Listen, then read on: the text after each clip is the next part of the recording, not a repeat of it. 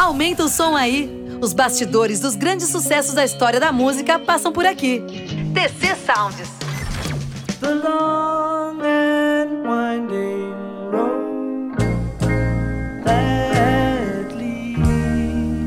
Ser um adulto jovem na época em que os Beatles reinavam foi a semente de muitas alegrias e confusões. Junto com os Beatles, e sem dúvida por causa deles, muitas dessas pessoas cresceram em uma consciência de que gostos comuns em música também eram sinônimo de comunidade, e essa comunidade podia significar novos ideais, novos princípios, nova diversão, nova arte e novas formas de pensar política e a vida em sociedade. Os Beatles sempre foram símbolo de unidade democrática, todos por um, um por todos, e em tempos de discordância, eles, no entanto, gozavam de um senso fraterno que tornava o consenso uma parte funcional de seus sonhos compartilhados. Mas a beleza da democracia é sempre efêmera, se não tênue. A partir de 1968, essa noção muda de forma profunda. Poucos fãs e críticos musicais notaram que as diferenças e altercados entre eles se tornaram mais frequentes. Os quatro começaram a levar suas relações pessoais a sério, com Paul McCartney conhecendo Linda Eastman, John Lennon abandonando sua família para se juntar à artista Yoko Ono, George Harrison consolidando sua relação com a modelo Pat Boyd e Ringo Starr do lado de sua namorada de anos Maureen. As consequências da individualização do grupo também refletiam os problemas de gestão da banda, que pioraram depois da morte do manager Brian Epstein em agosto de 1967. A contratação de Alan Klein, um advogado rabugento oriundo de Nova York, piorou as tensões entre McCartney, que desconfiava das intenções de Klein, e Harrison e Lennon, que achavam que McCartney queria impor o pai da sua mulher como manager.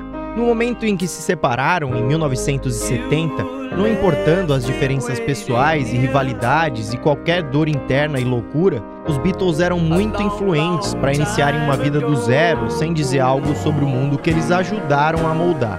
Mas antes de chegarmos nesse ponto, vamos percorrer uma estrada longa e tormentosa. O lento processo de separação dos Beatles também veio acompanhado da frustração das esperanças de comunidade e democracia de forma livre. Essas frustrações deram lugar a algo mais difícil e mais amargo, a dissolução, o fim do sonho que os Beatles e seus amigos no rock and roll também esperavam. Hoje, no TC Sounds, o amor como um meio de redenção pessoal e social dá passo à amargura a liberdade se torna libertinagem e, como na morte do hippie, o rock busca sepultar sua adolescência. Dois festivais, Woodstock e Altamont, marcam o fim da inocência do rock. Eu sou Guilherme Serrano na voz, com Guillermo Parra Bernal nos textos e seleção musical e André Luiz na sonorização. Esse é o último capítulo da nossa temporada A História do Rock and Roll. Sejam todos muito bem-vindos.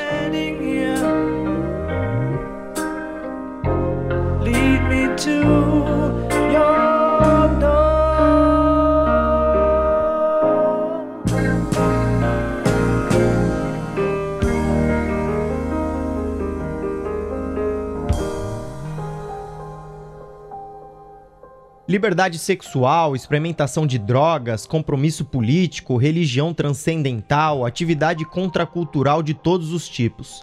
Nos álbuns The Beatles, conhecido como White Album, e no Abbey Road, os Beatles nos incitaram a tentar essas coisas e avisaram que, no final, ficaríamos desapontados como eles estavam ficando. A ambivalência era o apelo.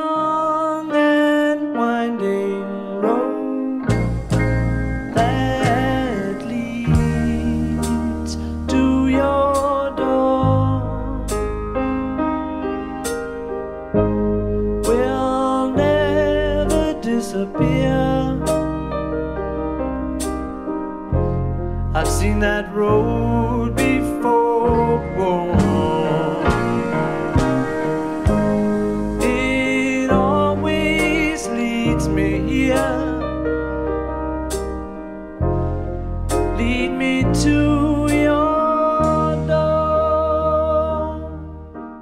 início de 1968, a ofensiva americana em Tet, no Vietnã, gerou protestos crescentes em oposição à guerra no país do Sudeste Asiático, principalmente entre estudantes universitários. Em março, 25 mil manifestantes marcharam até a embaixada americana na Grosvenor Square de Londres e entraram em confronto violento com a polícia.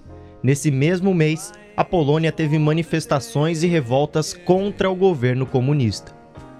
O mais notável desses levantamentos aconteceu na França, no campus da Universidade de Paris, em maio de 1968, que deu origem ao chamado Maio Vermelho no país francês. Essa revolta específica, liderada por um radical chamado Daniel Cohn-Bendit, mais conhecido como Dani Le Rouge, refletiu a crescente politização do movimento jovem dos anos 60 e a ascensão da ideologia da nova esquerda, em contraste com a ideologia hippie por trás do Verão do Amor do ano anterior. Os Rolling Stones refletem isso na sua música Street Fighting Man. Para milhares de estudantes e ativistas rebeldes, a filosofia maoísta da revolução cultural na China, que advogada pela purga dos elementos não progressistas de uma sociedade, fornecia um modelo para mudança social. Cobaias, marionetes, verdadeiros revolucionários, a história mostrou o resultado disso tudo. To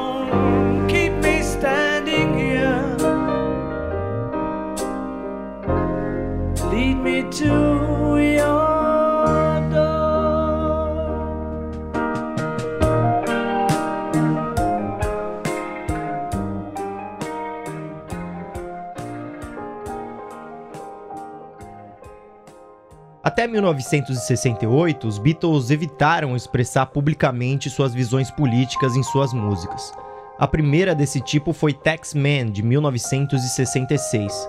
Mas, depois do Verão do Amor, a banda, particularmente John Lennon, ficou sob pressão de grupos extremistas para apoiar ativamente a causa revolucionária. Então, Lennon decidiu escrever uma música sobre essa recente onda de agitação social ele já tinha flertado com a ideia de uma música sobre algum tipo de revolução, mas somente finalizou ela em maio, na Inglaterra, inspirado especialmente pelos eventos na França. Se os revolucionários gostaram ou não da mensagem dessa música, essa é outra coisa.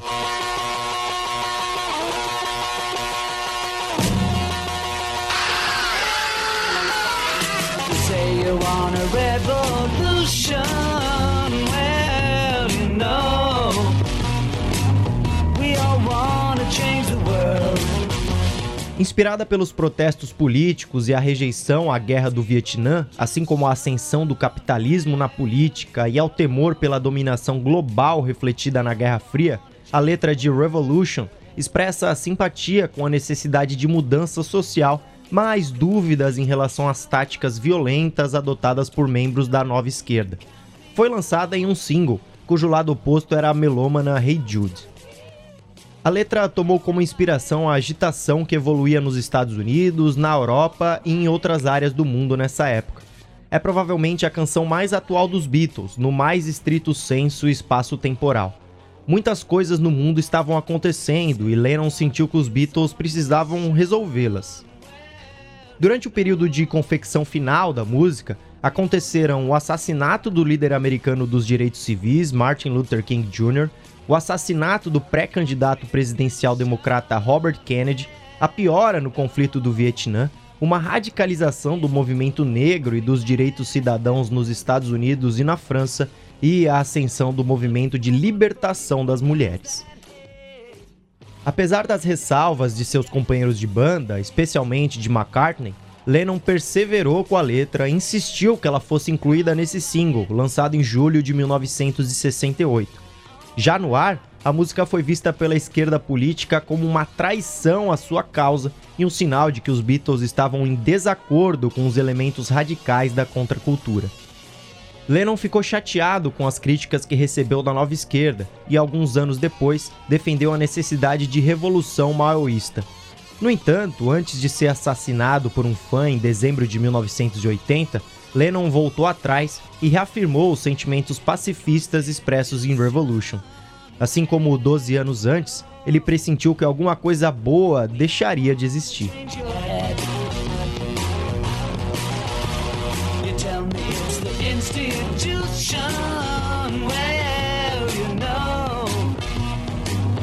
Better free your mind instead. But if you go carrying pictures of Chairman Mao, you ain't gonna make it with anyone anyhow.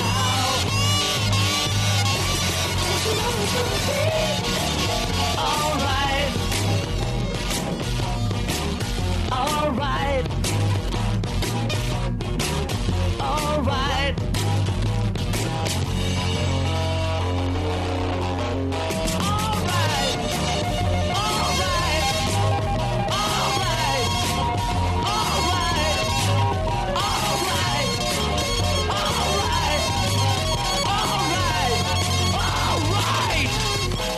...1968 passou e 1969 transcorreu como uma grande festa prestes a acabar. Em janeiro, o guitarrista Jimi Hendrix é barrado da televisão britânica depois de tocar uma versão improvisada de Sunshine of Your Love além do intervalo de tempo permitido. Led Zeppelin lança seu primeiro álbum e os Beatles se apresentam pela última vez em público, no telhado do prédio da Apple Corps em Tree Savile Row, em Londres. Em março, durante uma apresentação no Dinner Key Auditorium de Miami, Jim Morrison, do The Doors, é preso por supostamente se expor durante o show. Morrison é oficialmente acusado de comportamento lascivo e indecente, profanação aberta e embriaguez em público. George Harrison dos Beatles e sua esposa Patty são presos por posse de rachixe. Lennon casa com Yoko Ono em Gibraltar. Em junho, Mick Taylor substitui Brian Jones como segundo guitarrista dos Rolling Stones. Jones faleceria em julho, afogado na piscina da sua casa. Nesses mesmos dois meses, Elvis Presley retomaria os shows ao vivo em Las Vegas como uma forma de ressuscitar sua descendente carreira musical.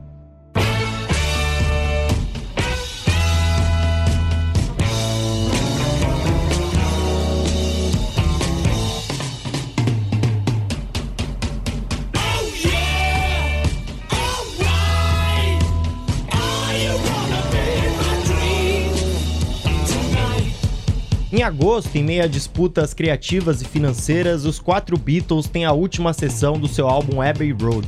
Os quatro nunca mais voltariam a se encontrar em um estúdio.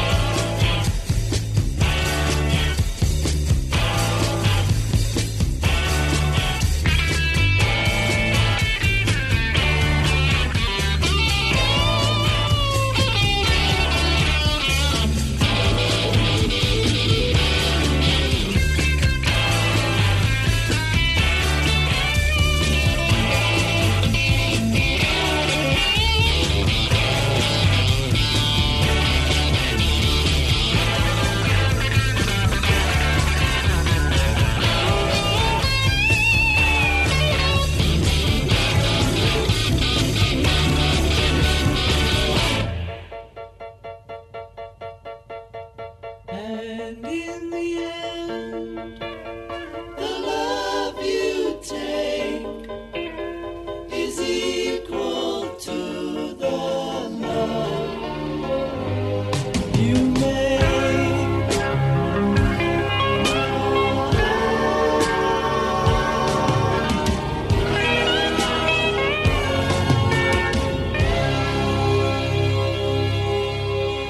Mas de todas as coisas que aconteceram naquela festa macabra que o ano de 1969 tinha se tornado, talvez os dois eventos musicais mais relevantes tenham sido concertos.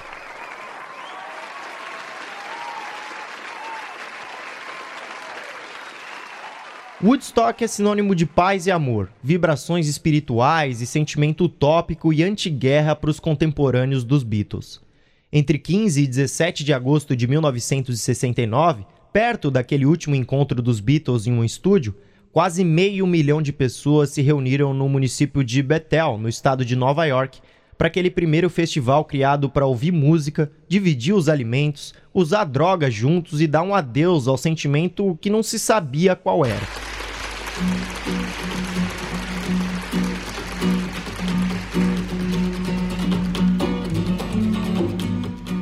Woodstock foi um microcosmo da era dos anos 60, refletindo a música, a atividade sexual e as atitudes dos jovens. Os três dias de paz e música apresentaram algumas das maiores canções e músicos de todos os tempos. O concerto também expôs novas experiências para os jovens presentes, como drogas e ideias, comportamento sexual e comportamento em relação às autoridades e ideias antigas. Woodstock não era um lugar desconhecido para o rock and roll. O Nobel de Literatura Bob Dylan, foco do nosso décimo episódio e um ícone da época, morava perto do lugar onde o concerto aconteceu. Ele, lembremos, tinha sofrido um grave acidente de moto em 66 e se mudou para o bucólico lugar para cuidar da sua esposa e filhos e se afastar da indústria da música. Reza a lenda que Dylan tinha tanta birra da multidão de fãs que aparecia em sua casa fortuitamente que, quando soube do festival, decidiu viajar para a Inglaterra. O show foi organizado principalmente por quatro pessoas. Michel Lang e Art Cornfield foram os dois mais criadores e sonhadores do show. John Roberts e Joe Rosenman eram os investidores. Os quatro queriam criar um show como ninguém jamais havia visto ou pensado antes. Então eles escolheram Bethel, um lugar que servia de pastagem para vacas leiteiras de propriedade de um local, cujo nome era Max Yesbrook.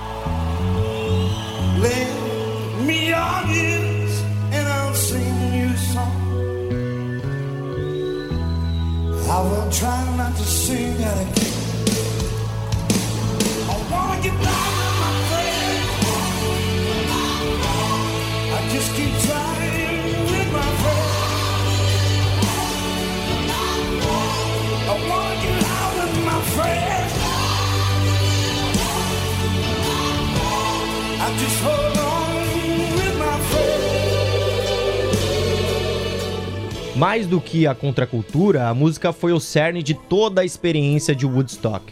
Além de ter se tornado o berço de algumas estrelas da música como Santana e Janis Joplin, o festival marca o ponto final de algumas bandas conhecidas como The Grateful Dead e logo depois Jimi Hendrix e Arlo Guthrie. Como mensageiras do verão do amor viriam Jefferson Airplane, Crosby, Stills, Nash Young Blood, Sweat and Tears, The Who traria a estridência e o som radical, não a mensagem. Talvez nenhuma anedota encapsule melhor a ilusão de 1969 contra a sua realidade do que a experiência de John Fogerty. Ele chegou de helicóptero para o set do Creedence Clearwater Revival e se lembra de ter visto o mar de participantes lá do ar. Foi avassalador, disse Fogerty anos depois ao The Washington Post. Fiquei sem ar, Aquele dia foi louco. O evento foi repleto de problemas. As bandas se apresentaram horas depois do agendado. O The Who, por exemplo, entrou em cena por volta das 5 da manhã do dia 16 de agosto. Um grupo anarquista derrubou a cerca para que os fãs pudessem assistir gratuitamente. Duas pessoas morreram, uma delas foi atropelada por um trator. Houve os quase acidentes. Em um ponto, o cabo alimentador principal que fornecia eletricidade ao festival ficou gasto e exposto. Com poças de chuva afogando Woodstock, abriu-se a possibilidade de eletrocução em massa. Embora os fundadores tenham conseguido evitar uma catástrofe, o festival esteve bem pertinho de ser lembrado sobre uma luz muito mais escura.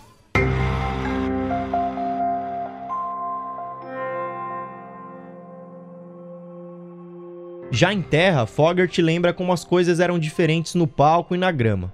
Ele diz: Assim que o helicóptero pousou, fui e caminhei entre as pessoas para ver como era isso. Notei que alguém vendia água. A ideia de que alguém estava vendendo água realmente desencadeou algo em minha mente. Eu pensei: Isso é uma merda. Parecia tão comercial e fiquei tão decepcionado. Foi o que ele apontou na entrevista ao Washington Post. Quem foi a Woodstock era parte de um grupo bem plural de cidadãos. Dos quase 470 mil que se acredita que devem ter comparecido, havia estudantes, hippies, manifestantes contra a guerra do Vietnã, anti-gays, anti-governo, anti-drogas, fãs e oportunistas.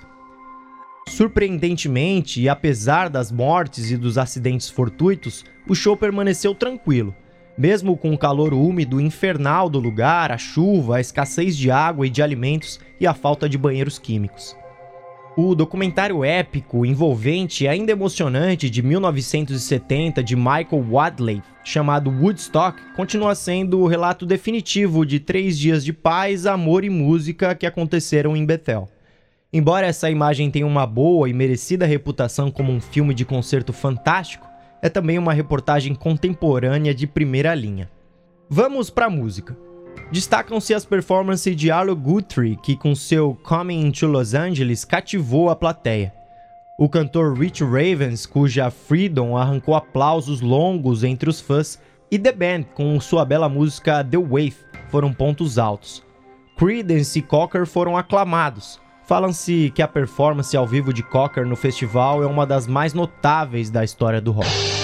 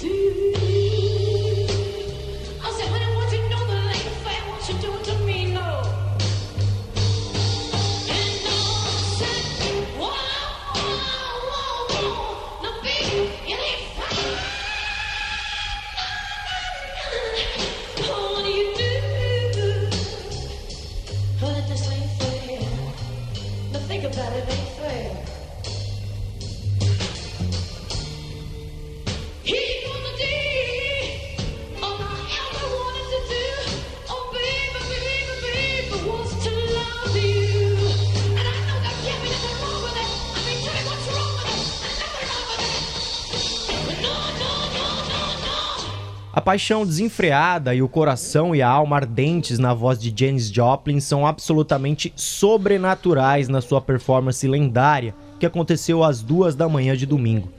Tocando com a Cosmic Blues Band, Janis apresentou uma exibição de cair o queixo do esplendor do blues ao vivo, lançando clássicos como Summertime, Cosmic Blues, Piece of My Heart e o incrivelmente comovente Ball and Chain. Sempre apreensiva, Joplin entra em território familiar quando canta uma versão relaxante de Summertime de George Gershwin, que havia sido um hit no ano anterior. Com a multidão agora ao seu lado, Joplin aumentou a energia mais uma vez com Try Just a Little Bit Harder, que se tornaria o maior sucesso do seu próximo álbum. O set de Woodstock de Joplin com The Cosmic Blues Band não foi bem recebido por alguns críticos e fãs que esperavam um som de rock psicodélico e cru do seu antigo grupo, Big Brother and the Holding Company. Mas, se for analisada de forma fria e delicada, Sua performance em Woodstock mostra a energia, emoção e musicalidade da estrela que faleceria de uma overdose de heroína no ano seguinte.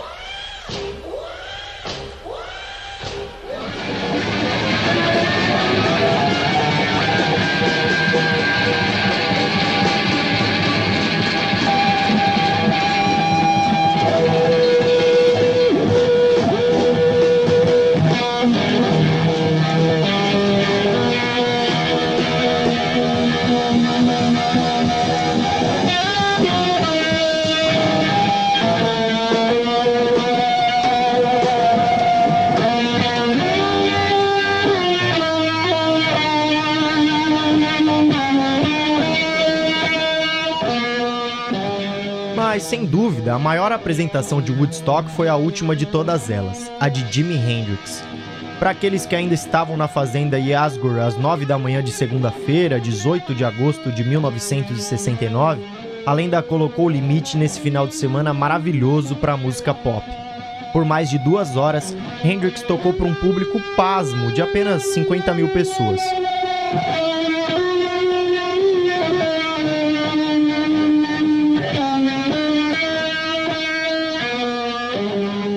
Essas 50 mil almas tiveram o privilégio de testemunhar talvez o solo de guitarra mais famoso de todos os tempos. A interpretação psicodélica de Hendrix de The Star Spangled Banner. Tocar o hino americano na guitarra elétrica exemplifica a turbulência distorcida do fim da inocência do rock. Pouco mais de um ano depois, Hendrix, assim como Joplin, morreria de overdose de heroína. Com esse solo, ele jogou a última rosa no túmulo do final dos anos 60. A performance do ícone negro do rock, que foi lançado em Londres com a pequena ajuda de amigos como os Beatles, ainda permanece como seu momento mais icônico.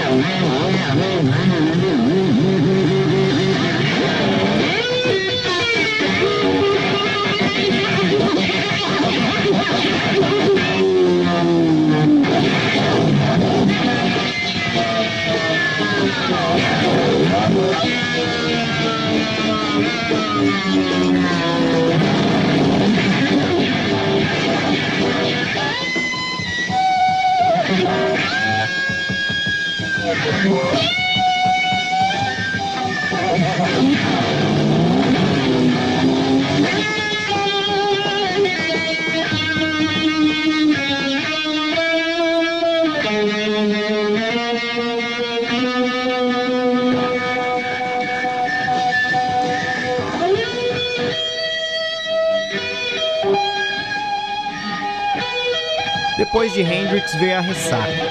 O anarquista Wave Grave e a comuna Rock Farm forneceram consolo para as vítimas de viagens vagabundas e, em seguida, alimentaram as massas quando os alimentos da concessão já tinham acabado. Finalmente, os residentes da vizinha White Lake contribuíram, doando suprimentos de suas próprias dispensas quando as coisas ficaram mais difíceis. Mas o ethos ame o próximo por trás desse sentimento seria quase sufocado pela língua política franca e intolerante dos Estados Unidos naquele ano. A inocência do rock tinha os dias contados.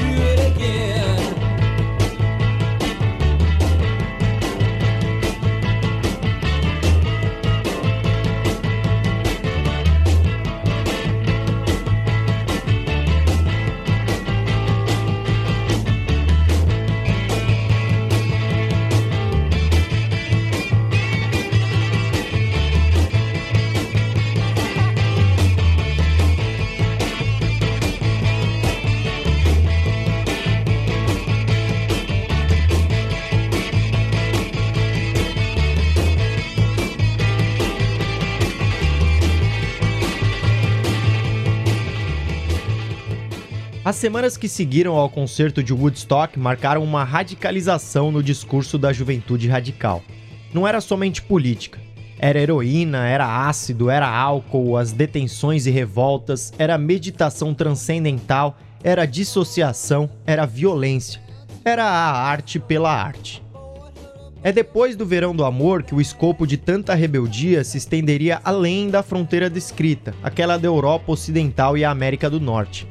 Os chamados países do Terceiro Mundo e alguns da Cortina de Ferro foram atraídos para um quadro de autodefinição. Ao mesmo tempo, a aparente desaceleração das ameaças nucleares e da Guerra Fria no final dos anos 60 facilitou uma liberalização interna das sociedades ocidentais a sociedade pós-industrial se configurava e uma mudança de valores acontecia. Os agentes sociais, especialmente os jovens no Reino Unido, começaram a sentir que essas mudanças não atendiam às aspirações que eles tinham para o futuro. Em resumo, pela primeira vez em décadas, foram percebidos, entre todas as camadas da sociedade ocidental, limites ao crescimento econômico. A ecologia e a política também se mostraram pela primeira vez em anos incapazes de oferecer respostas a um mundo cada vez mais complexo e antagônico. Certamente, a crise econômica que começa a fragar em 1969 e que se estenderia pela década seguinte freou a euforia geral pelas reformas e propiciou o surgimento de atitudes pós-materialistas. Foi nesse contexto que os jovens se interessaram muito mais pela política radical, ou, como John Lennon admitiria depois, nas atitudes radicais.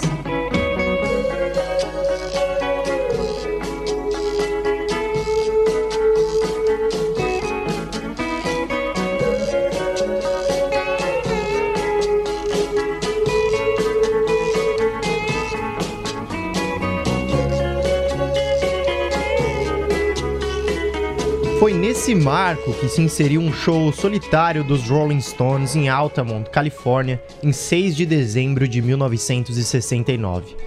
O Altamont Speedway Free Festival foi um show de contracultura de rock que, estima-se, teve mais de 300 mil pessoas e era visto como um Woodstock da Califórnia. Altamont, diferentemente de Woodstock, é lembrado por violência considerável, incluindo a morte por esfaqueamento de Meredith Hunter e três mortes acidentais, duas causadas por um atropelamento e uma por afogamento induzido por LSD em um canal de irrigação. Muitos ficaram feridos, vários carros foram roubados e abandonados e houve grandes danos às propriedades vizinhas. O show contou com Santana, Jefferson Airplane, The Flying Burrito Brothers e Crosby, Stills, Nash e Young. A atração final eram os Rolling Stones. The Grateful Dead também estava programado para se apresentar, mas se recusou a tocar um pouco antes de sua aparição programada devido ao aumento da violência no local. Hunter, um homem negro, foi morto a facadas pelos Hells Angels, uma gangue de motoqueiros contratada para fornecer segurança para os Stones no evento. Em retrospecto, alguns comentaristas concluíram que a violência de Altamont sinalizou o fim do movimento hippie, que defendia um ethos de amor livre e paz. O vocalista dos Stones, Mick Jagger, que já havia levado um soco na cabeça por um espectador segundos depois de chegar no local de helicóptero, ficou visivelmente intimidado pela situação indisciplinada e pediu a todos que ficassem quietos. As cenas desesperadas foram captadas pelos cineastas Albert e David Maisles, que no ano seguinte lançariam um documentário chamado Gimme Shelter. Durante a terceira música do set dos Stones, a famosíssima Sympathy for the Devil, uma luta irrompeu na frente da multidão ao pé do palco, levando os Stones a pausar seu set enquanto os Hells Angels tentavam a sangue e fogo restaurar a ordem. A banda reiniciou a música e continuou o set com menos incidentes até o início de Under My Thumb. Foi nesse ponto que alguns dos Hells Angels entraram em uma briga com Hunter, de 18 anos, quando ele tentou entrar no palco com outros fãs. A filmagem mostra que um dos membros do Hells Angels agarrou a cabeça de Hunter, deu um soco nele e o perseguiu de volta na multidão. Após uma pausa de um minuto, Hunter voltou ao palco. Testemunhas que falam no documentário disseram que sua namorada implorou para que ele se acalmasse e se afastasse. O temor era o de que Hunter pretendesse causar um mal terrível a Jagger ou a algum dos Stones. Pessoas que estavam presentes falaram a reportagens e aos próprios diretores do documentário que Hunter sacou um revólver calibre 22 de cano longo da sua jaqueta. Foi quando Alan Passaro, um dos Hells Angels encarregados da segurança do palco, puxou uma faca do seu cinto e atacou Hunter de lado, dominando o jovem e seu revólver com a mão esquerda e apoialando-o duas vezes com a mão direita. Hunter faleceu no ato.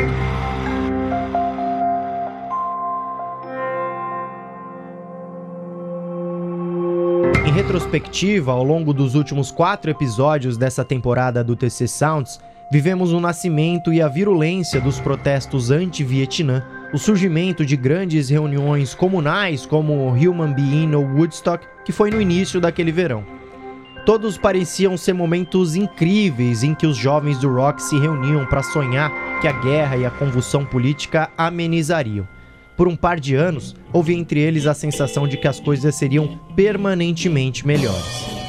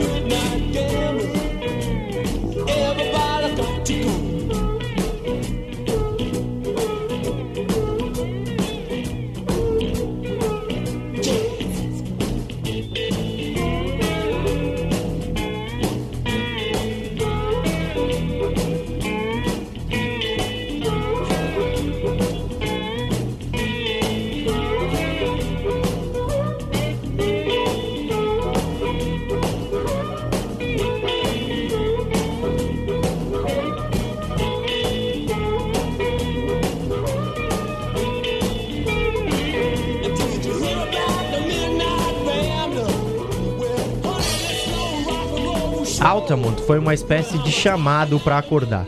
O mundo adulto que os jovens do Verão do Amor tanto rejeitaram por dois anos chegou neles forte e impiedosamente. A contracultura se estendeu como uma força agregadora que se oporia e, por fim, desfaria o establishment.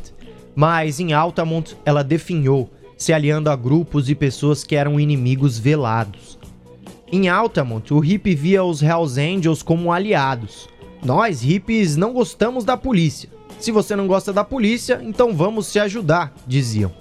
A contracultura via os Angels como hippies que andavam de motocicleta. E os Angels pensaram: nós gostamos de bandas, de drogas e do amor livre, então vai ser legal, por um tempo. Enquanto os Stones saíram de Altamont, o incidente deixou o rock com cicatrizes que nunca sarariam. Depois de Altamont, os Stones nunca voltariam a ser tão ferozes, destemidos e desenfreados. Os Hells Angels foram, naquele 6 de dezembro, os donos do pedaço. Se Altamont representou a morte dos anos 60, é discutível. Na realidade, 1969 marcou o fim de uma década, mas também o final da inocência do rock. Nenhum dos motivos pelos quais o rock surgiu, como o abuso dos direitos civis dos negros, a segregação e a rebeldia, era a bandeira de Altamont. O mito de Woodstock se provou muito frágil. O legado do Verão do Amor não aguentou o primeiro sopro de ódio no rock e na contracultura. Mais de 50 anos depois dessa fatídica noite em que Merritt Hunter foi morto a facadas na frente de Mick Jagger e Keith Richards, Cada um dos que viveram a época teve uma lição diferente a aprender. A lição de Hunter foi totalmente diferente da de Mick Jagger, mas independente das lições, Fato é que nenhuma delas foi completamente aprendida. Aqui acaba a nossa primeira temporada do TC Sounds. A próxima será de música brasileira, toda sob a minha condução. Vou levar vocês pelo percurso mais zigue-zagueante da cultura musical. Bossa nova, samba estilo novo, tropicália, MPB. Então, logo voltamos. Esse aqui é o TC Sounds. Da parte da nossa equipe, fica um muito obrigado pela audiência. Até mais.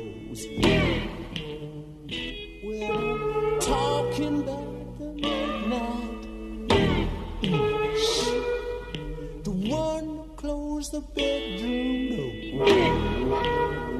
I'm called hit and run, reaper in anger. The knife sharpened, tip of toe. Oh, just a shooting dead, green bell jangling. You know,